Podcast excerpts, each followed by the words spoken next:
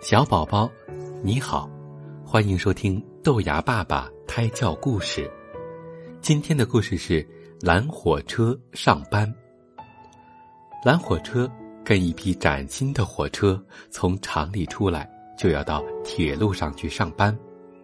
他们将会把乘客和货物运送到遥远的地方。出发前。车队长一辆大个的火车，跟大伙讲解运行的规则。咱们火车要按照铁路的信号来行驶，这些信号啊是信号灯、信号旗、鸣笛声等等。蓝火车听得不耐烦了，心里犯着嘀咕：跑就是了，管他什么规矩。他喷着白气，恨不得马上向前跑。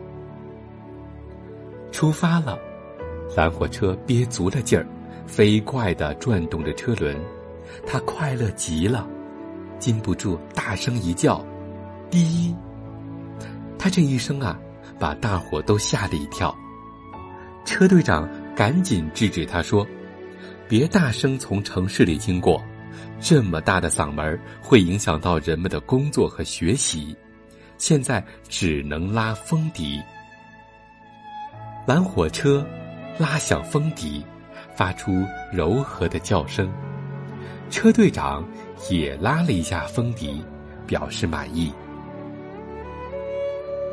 一会儿，火车们到了一个车站，车站亮起绿色的信号灯，大家知道。车站同意让他们通过了，蓝火车又禁不住大叫了起来：“滴，滴！”谁知这么一叫，一大群人急匆匆的跑了过来，逗得蓝火车哭哭哭哭的直笑。还好意思笑呢？车队长生气的说：“谁让你叫的这么长声？”三个短声是表示危险的信号，要人家来救援你的。你没事干嘛要骗人呢？